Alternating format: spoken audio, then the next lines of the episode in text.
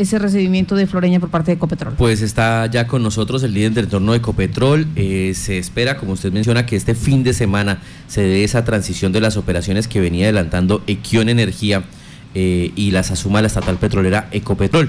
Eh, pues primero que todo, bienvenidos al, al, departamento de Casanare. Sabemos que ustedes ya manejaban algunas operaciones acá, pero ¿cómo va todo este proceso de avance? ¿Cómo reciben ustedes las operaciones en Casanare? Eh, por parte de Ecopetrol y cómo se dará ese engranaje para iniciar las operaciones la próxima semana. Muy buenos días, muchísimas gracias por eh, recibirnos en esta importante emisora. Eh, un saludo muy especial a todos los oyentes eh, en estos momentos que se encuentran escuchando esta importante emisora.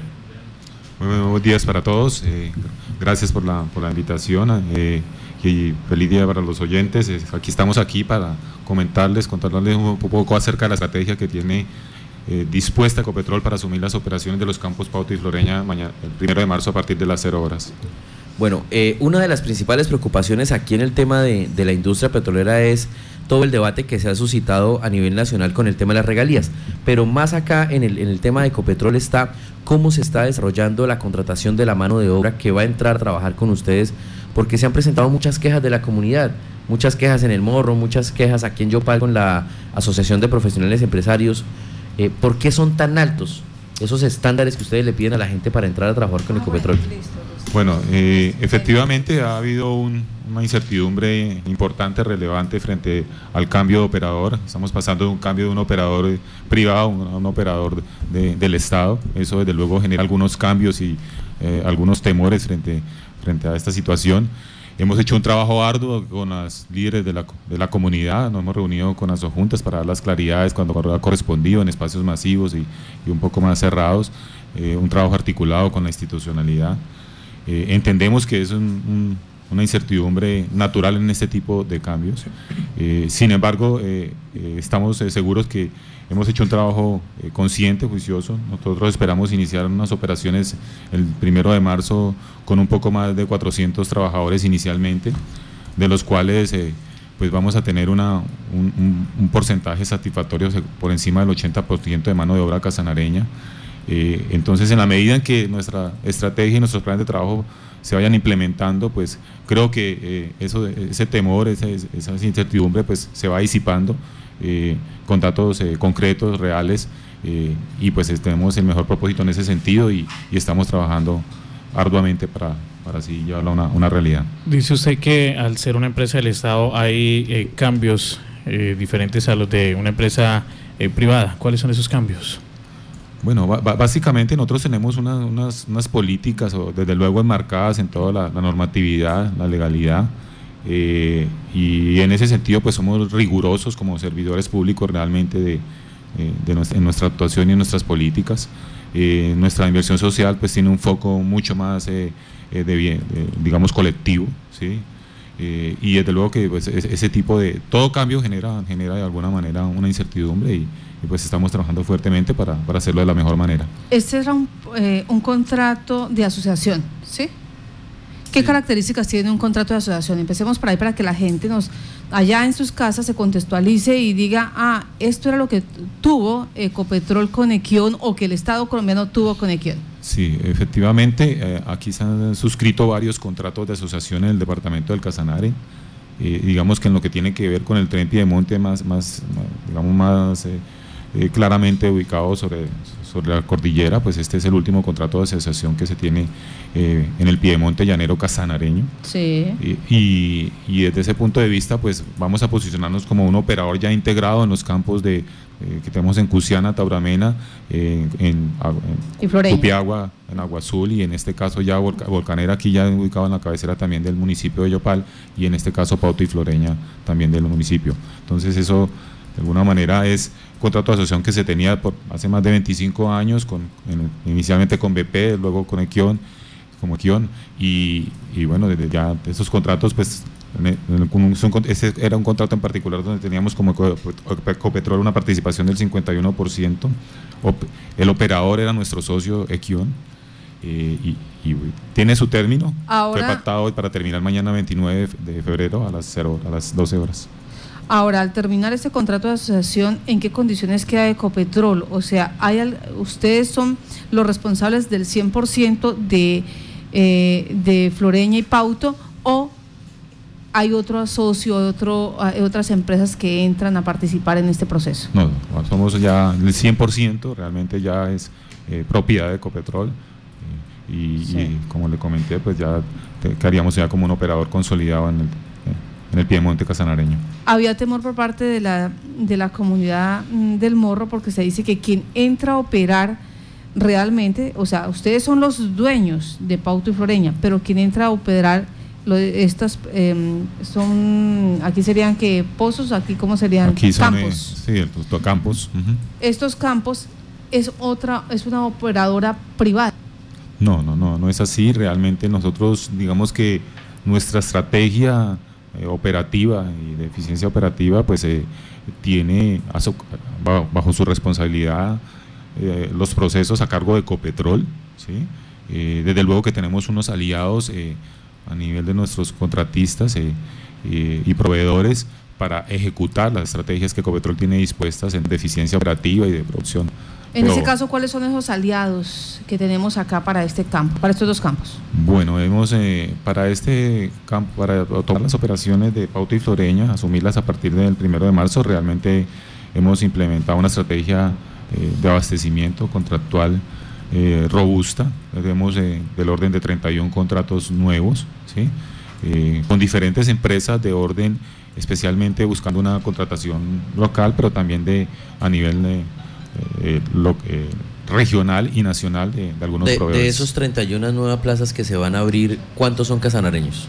De eso te vamos a tener, eh, hoy tenemos una participación de más del 50% de, de, esos 31 contratos va a ser con proveedores eh, regionales eh, y locales, entonces para nosotros eso es, es una apuesta importante, digamos, de alguna manera poder apoyar el desarrollo del empresariado local en la medida de, sus, de sus competencias y posibilidades eh, porque sabemos que eso redunda en el beneficio de, la compañía, de la región y de toda la comunidad en general. Permítame, esos 31 contratos nuevos, eh, ¿de qué son? ¿De qué, es lo que Hay contratos de todo orden. Realmente nosotros hemos trabajado eh, en equipo con, con, con Equiones. Es un trabajo de más de un poco más de un año de, trabajando arduamente en diferentes temáticas, más de 20 temáticas que hemos trabajado que se involucran en, lo que tiene que ver con la operación de estos campos, desde el orden ambiental, de tierras, de, el hombre, del orden técnico, propiamente de operación de pozos, del orden de cumplimiento ambiental. Es decir, es un trabajo bastante denso y estos 31 contratos lo que buscan es apoyar precisamente las estrategias en todas esas temáticas para ejecutar lo que Ecopetrol tiene dispuesto como programas y planes en todo, todo ese sentido. Porque voy con lo siguiente, resulta que mm, la misma comunidad del Morro nos han dicho Morro, Tauramena, Agua Azul y hace menos, hace menos de una semana saqué la queja de cinco personas, el vocero, el representante de ellos fue el que habló y decían, eh, ¿por qué no contratar directamente, por ejemplo, en la parte eh, operacional, ya que BP Exploration eh, formó, capacitó a muchas personas, pero esto está tercerizado, está a través de terceras empresas. En ese caso, ¿con qué dinámica llegan ustedes? ¿Van a contratar directamente o van a utilizar esas terceras empresas? Digamos que la implementación de nuestra estrategia, efectivamente, estamos eh, implementando una contratación mayor en todo sentido, de tanto de personas directas como, como de aliados, en los diferentes procesos. Eso lo que permite es que haya una mayor participación de mano de obra eh, local, específicamente incluso la localidad del corregimiento del Morro, del Charte, porque hay que tener en cuenta que realmente nuestras operaciones se suceden en ambos corregimientos, ¿sí? y también de, la, de, los habitantes del municipio, eh, eh, tanto para la mano de obra de nuestros aliados como para la mano de obra directa, y en ese sentido eh, vamos poco a poco logrando y consolidando la implementación de esa estrategia. Ellos colocaban como ejemplo, son trabajadores o ex trabajadores de Extor Aflor Company, creo que se pronuncia más o menos, ¿sí? Y decían, eh, esta empresa realmente no tiene equipos, esta empresa no tiene maquinaria acá, nosotros fuimos instruidos por BP y nosotros hacemos todo el trabajo. BP viene, revisa, certifica, le paga a Store y nosotros, nuestras manitas son las que hacen las labores acá. Entonces, ¿por qué no hacerlo directamente con nosotros? Sí, eh, digamos que parte de las estrategias que tiene implementado Ecopetrol a lo ancho y largo del país es poder definir las estrategias y los planes de trabajo que necesita para el aseguramiento de sus operaciones. Eh, hay que entender también y tener, en cuenta que nuestras operaciones son unas operaciones de alto riesgo, manejamos presión gas a muy, altas presiones. Eh, y desde luego que ahí tenemos que asegurarnos que vamos a tener la competencia, la idoneidad que permita tener una operación a nivel de seguridad de procesos confiable, que le dé la tranquilidad a Ecopetrol y a la comunidad de que estamos haciendo un trabajo eh, cuidando la integridad de, las facilidades, de las comunidades y del medio ambiente en general. En ese sentido, pues Store es uno de los de, los de nuestros aliados que, está posicionado aquí en el, en, el, país a lo largo, porque tiene una, una competencia específica, eh, porque tiene unos equipos también que aportan a nosotros, pero digamos que como Ecopetrol nosotros tenemos eh, bajo nuestra responsabilidad la, la, definición de las estrategias, la planificación de los programas y planes de trabajo, la verificación de la calidad y el aseguramiento técnico de los trabajos, eso lo hacemos de manera directa y utilizamos muchas veces nuestros aliados porque pues necesitamos la fuerza de trabajo que, que como, como, como, compañía pues digamos si hace parte de nuestra estrategia la, la, hacemos a través de nuestros aliados. Bueno, aunque la fuerza de trabajo la van a tener estén ellos o no estén ellos, eso de ahí. Sí, desde luego, desde luego, así es. ¿Por, qué, por, qué las, ¿Por qué los requisitos digamos, de esos eh, operadores que ustedes manejan son a veces más altos incluso que los mismos de Ecopetrol? Bueno, no, digamos que hay algunas actividades específicas y particulares eh, que son muy especializadas en términos de, aspectos como, como estudios de integridad eh, y demás, donde de pronto se requiere una, una experiencia, digamos, importante. sin embargo, hemos hecho un trabajo digamos, de informativo en términos de oportunidades de mano de obra, de estrategias de contrato, bienes y servicios, donde hemos puesto sobre la mesa oportunidades que van desde de, todo nivel, desde los cero años de experiencia eh, hasta un poco más de siete. Entonces, eh, digamos que han habido, hay un abanico importante ahí de oportunidades, pero pues todo depende realmente del fin, del objetivo que, que, se quiera asegurar. Bueno, vamos a hablar un poquito de la parte de producción, porque esto es el, el digamos, el imaginario que tiene la comunidad de Tauramena, Agua Azul, Yopal y obviamente Corregimiento del Morro, que Ecopetrol en este momento podría, si quisiera, podría tener cambiar esa política y mirar esos, eh, eh, esa posibilidad de contratar de manera directa para sacar estas empresas eh, que están tercerizando el servicio. Y dos, pues la, la, situación que se da en el, en el Piedemonte en la parte ambiental. Pero para eso necesitamos hablar también de la producción. ¿Cómo, cómo reciben ustedes en este momento Pauto y Floreña? Eh, ¿Cuál es la proyección de producción? ¿A cuánto tiempo va Ecopetrol? ¿Qué piensa hacer para mejorar eh, esta producción? Bueno, nosotros recibimos un, campo realmente en unas muy buenas condiciones, los campos de Pauto y Floreña, operados de, digamos de manera eh, segura. Eh, tiene, implementó unos altos estándares de industria. Eh, así hemos recibido las operaciones en su momento en Tauramena y, hemos mantenido y mejorado algunos procesos. Eh, y pues aquí estamos haciendo una apuesta igual o mejor. Eh, en ese sentido vamos a recibir unos campos con una producción promedio hoy en día de, de 56 mil barriles equivalentes, es decir, entre producción de, de líquidos y, y, ventas de gas. al día, 56 mil barriles al día. Promedio día. ¿Esto es en solo crudo? O gas? No, es, la, cuando hablo de 56 mil barriles equivalentes es la sumatoria precisamente de los líquidos y más las ventas de gas.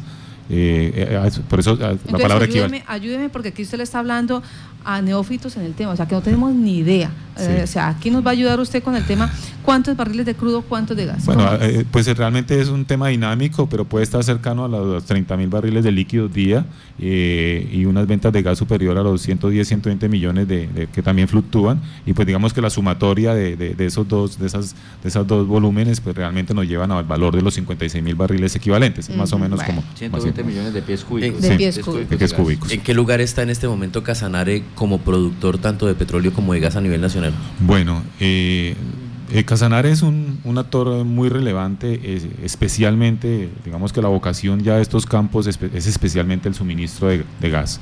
Y en ese sentido, pues somos un actor relevante, que estamos cercanos a los, al 50% de suministro del gas que se consume en el país, especialmente en el sector, de, en el centro del país. Eh, y desde ese punto de vista, pues eh, digamos que tenemos una responsabilidad social ahí muy importante. Entonces, eh, estamos trabajando en ese sentido. En Respecto este... a petróleo, perdón. Respecto a petróleo, pues vamos, eh, estemos una apuesta, estos son unos campos con una, una posibilidad importante, relevante todavía en términos de desarrollo, eh, especialmente los campos de Pauta y Floreña. Vamos a hacer un esfuerzo importante, tenemos una apuesta de perforar en los próximos meses eh, por lo menos tres, inicialmente tres pozos, ¿sí? Y, y, pues dependerá mucho del éxito que tengamos en esas operaciones, que siga pues, progresando una campaña de desarrollo en ese sentido para los próximos años. O sea, se van a, se van a, van a explorar nuevos pozos en el mismo campo. Vamos a explotar nuevos pozos en, ah, en, en los, los mismos campos y, y, de pronto habrá algunos proyectos exploratorios en otra parte del Piemonte Llanero. ¿Y la proyección de esos pozos, a cuánto le están ustedes apostando?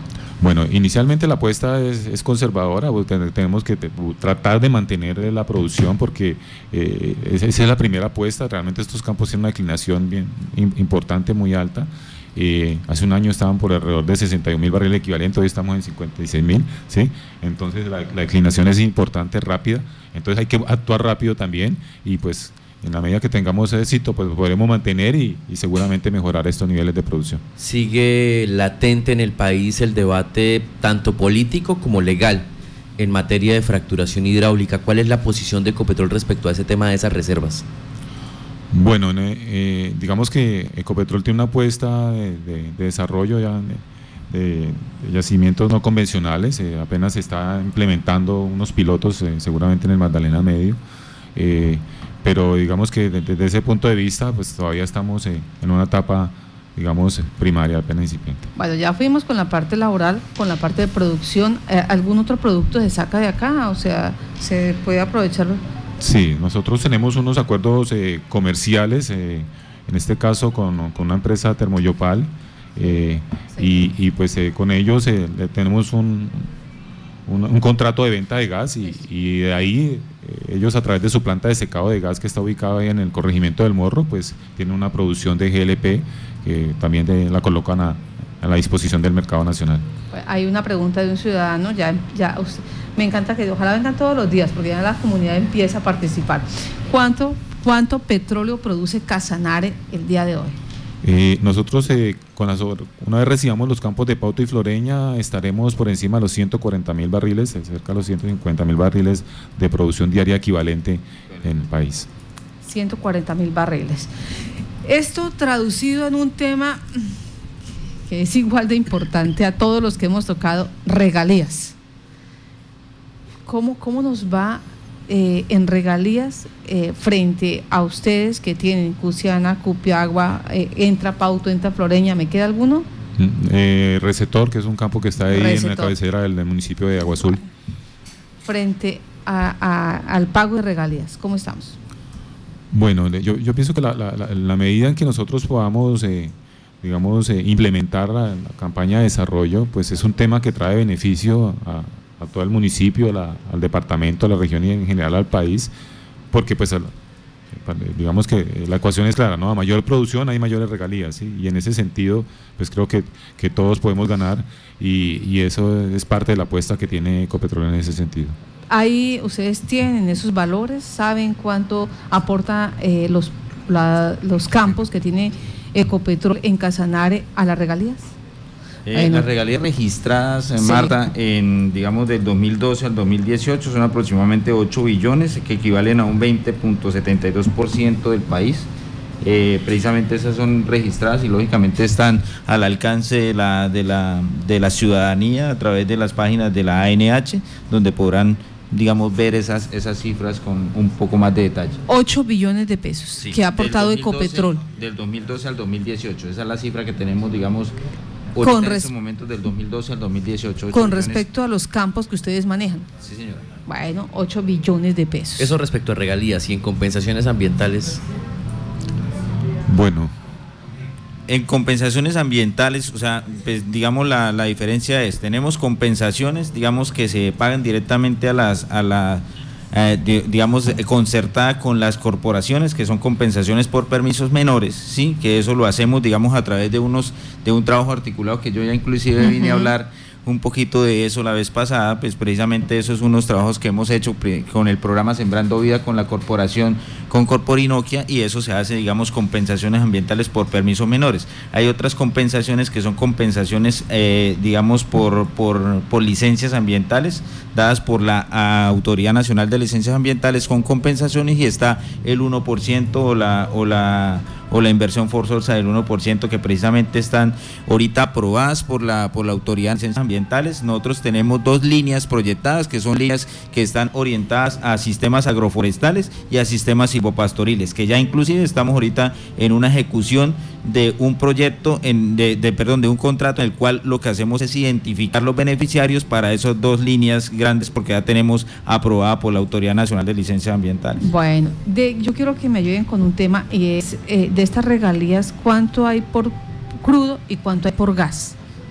Porque es que el, el temor, la duda que siempre se ha generado, hemos tenido acá el director de la Agencia Nacional de, eh, Agencia Nacional de Hidrocarburos, y cuando le preguntamos por gas nos dice, uy, déjenos y lo estudiamos. Y ya le, le prometemos que en la próxima entrevista le decimos cuánto damos o cuánto recibimos por regalías, pero resulta que ellos son quienes reciben, ustedes son quienes pagan, entonces yo creo que ustedes deben saber cuánto pagan. Vale, vamos a tener una oportunidad, Marta, ahorita el lunes, el lunes eh, creo que es 4, 4 de, de, marzo, de marzo el, el lunes eh, hay una precisamente eh, un encuentro de mandatarios locales donde vamos a hablar a través de la ANH y la ACP estos temas de regalías el que inclusive podríamos... Entonces.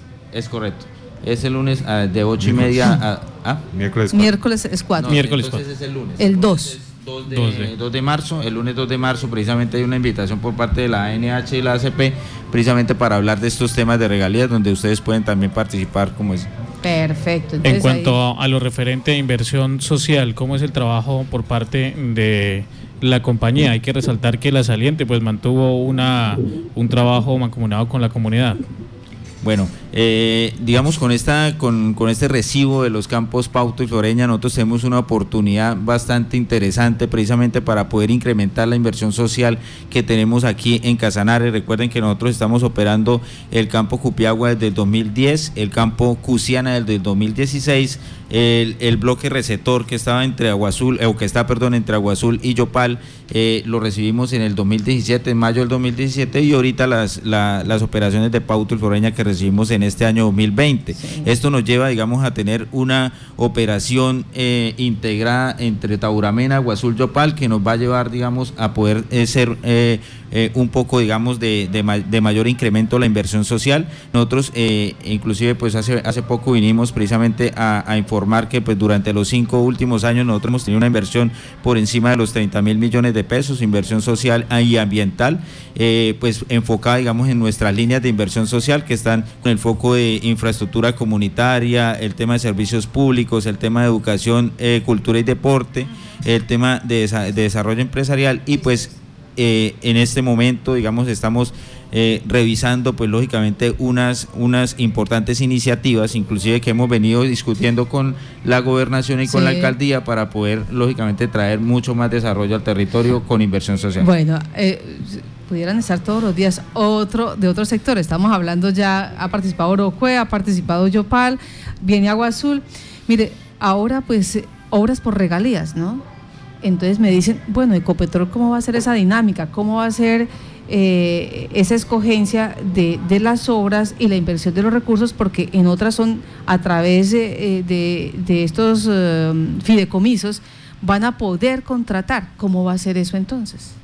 Obras por regalías es precisamente un decreto que salió hace muy poco, ahorita no tengo, digamos, el, el dato exacto de qué, de qué fecha, pero es prácticamente este año do, eh, 2020, eh, donde pues el gobierno nacional emitió un decreto en el cual pues está digamos, la, la tipificación de qué es, digamos, obras por regalías, pues nosotros estamos muy digamos, muy interesados en participar. Lógicamente eso es a través de un trabajo articulado con las alcaldías y la gobernación, porque pues depende, digamos, también de decisiones que se tomen por parte de estas entidades para poder trabajar de manera coordinada con ellos. Nosotros en estos momentos lo que hemos venido es adelantando, digamos, unos trabajos importantes con cada una de las, de las alcaldías para el tema de obras por impuestos, que es el, obras por impuestos que está asociada a la renta, digamos, eh, nacional que, que paga Ecopetrol y pues que la idea, digamos, de este de programa es precisamente que esos recursos pues prácticamente vayan a unas obras sociales definidas, más que todo infraestructura para poder, eh, eh, poder llevar desarrollo a los territorios. En este orden de ideas nosotros hemos venido presentando a la ART unos proyectos en Agua Azul, en Tauramena, eh, esos están asociados a, la, a los municipios SOMAC, no están asociados, por ejemplo, Yopal no es un municipio SOMA, pero la idea es seguir trabajando de manera coordinada proyectos regionales que de pronto pueden llegar, digamos, a ser beneficiados por ese, por ese mecanismo. Bueno, tengo una petición de Agua Azul Tauramena y me imagino que en el Morro también.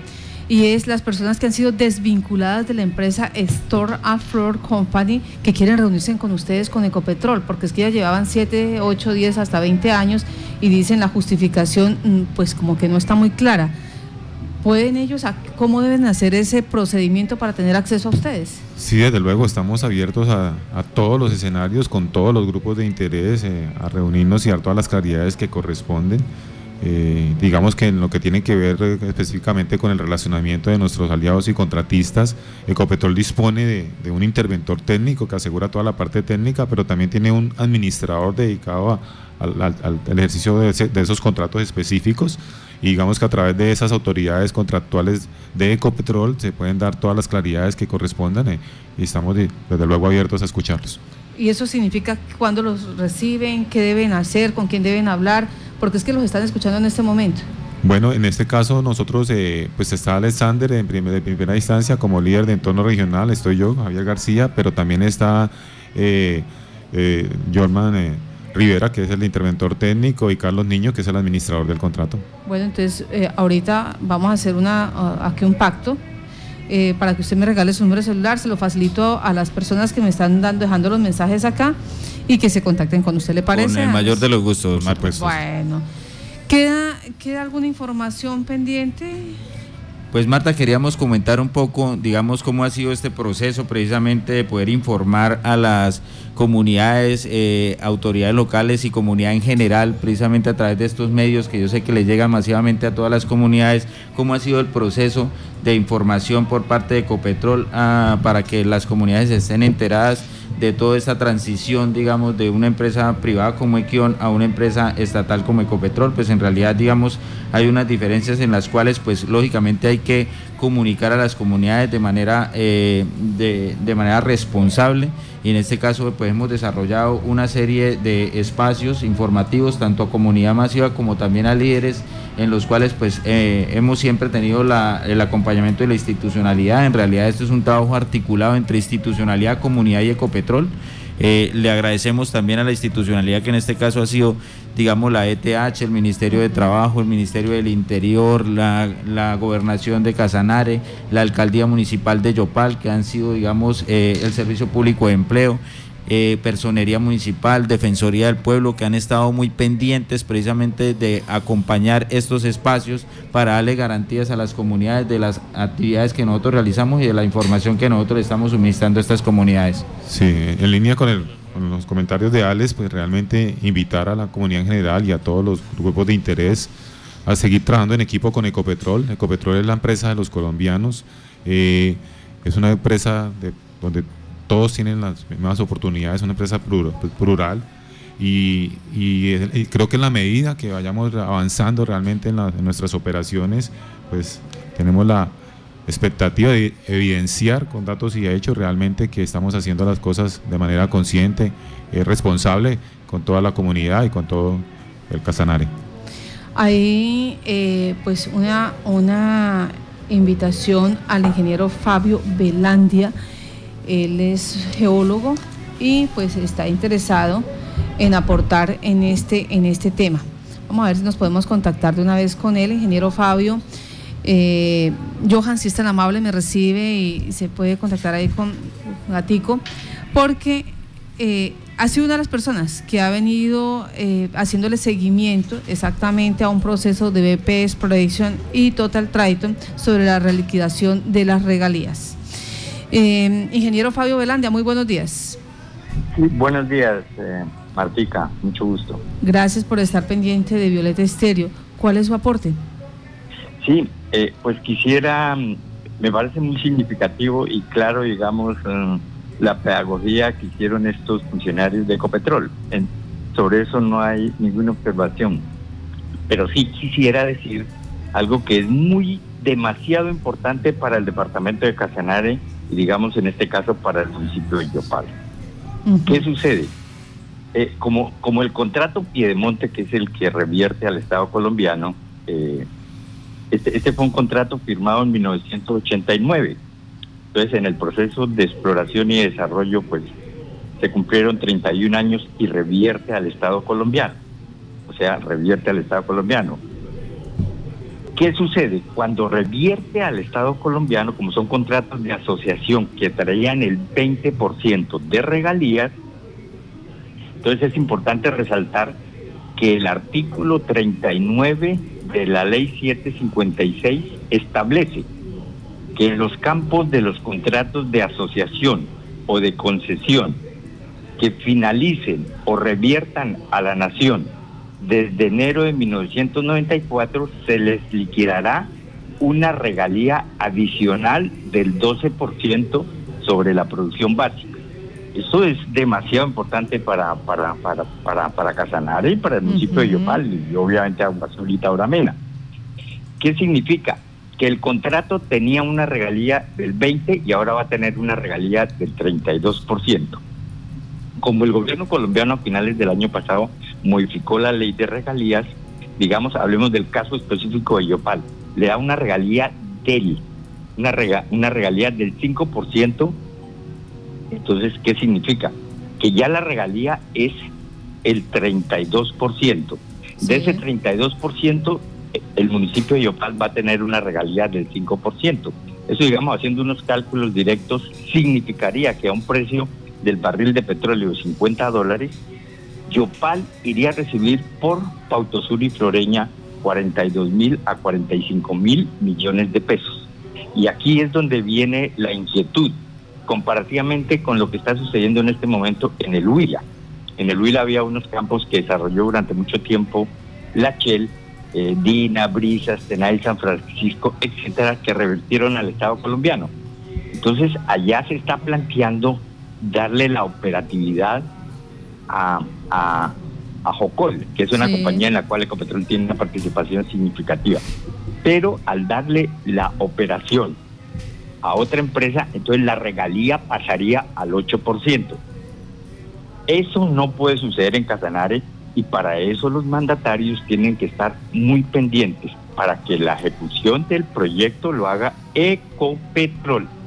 Me perdí, me perdí ahí, eh, ingeniero Velandia. Ayúdeme con algo. O sea, si a Ecopetrol se le da por vincular un socio, o sería socio, no sé cómo se podría, jurídicamente eh, cuál sería la palabra ahí para decir voy a trabajar con otra empresa, dígase cualquiera de las que hay acá en el mapa, automáticamente las regalías pasarían a ese a, a, esa figura?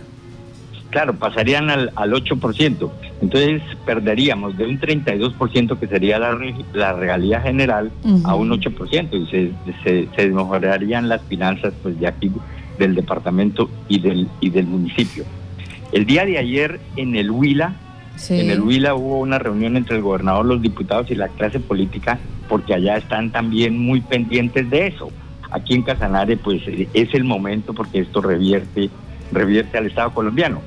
¿Cómo revierten los campos al Estado colombiano? En, en términos generales, quien debería recibir esos campos es la ANH, porque es, la, es, es 100% colombiana digamos, no directamente Ecopetrol, porque Ecopetrol es una empresa de economía mixta, donde obviamente hay una mayoría de colombianos, pero hay socios privados.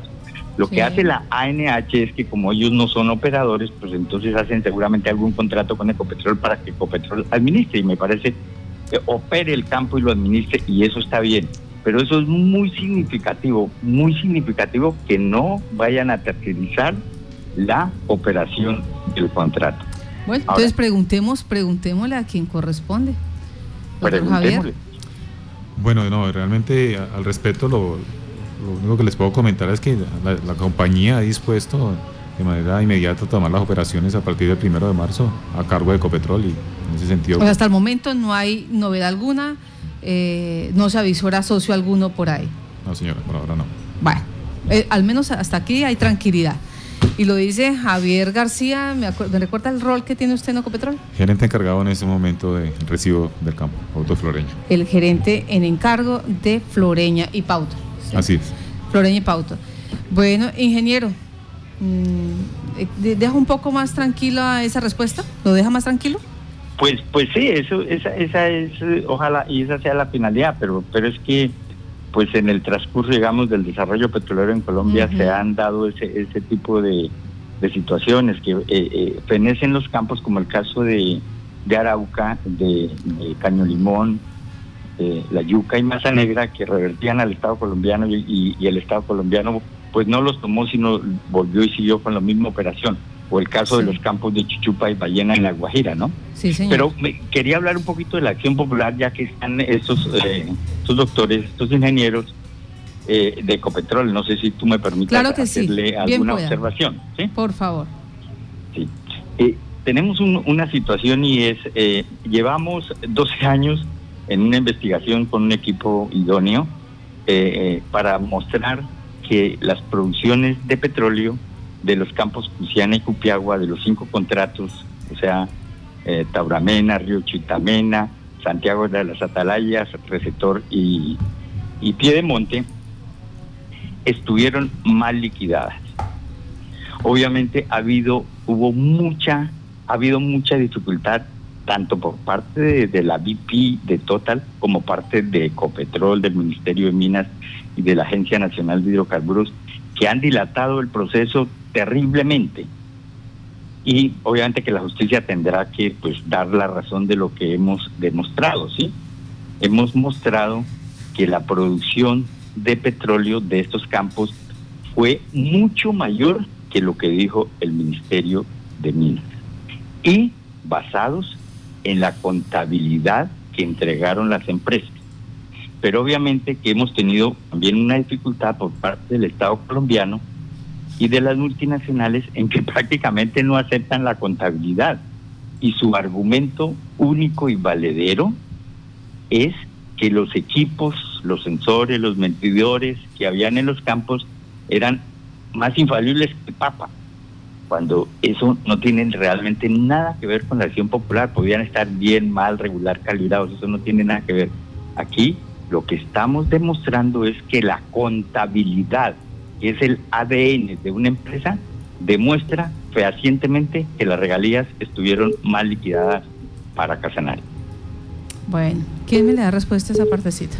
Eh, Marta, yo puedo, digamos, mencionar que, pues, lógicamente lo que menciona el ingeniero eh, Fabio.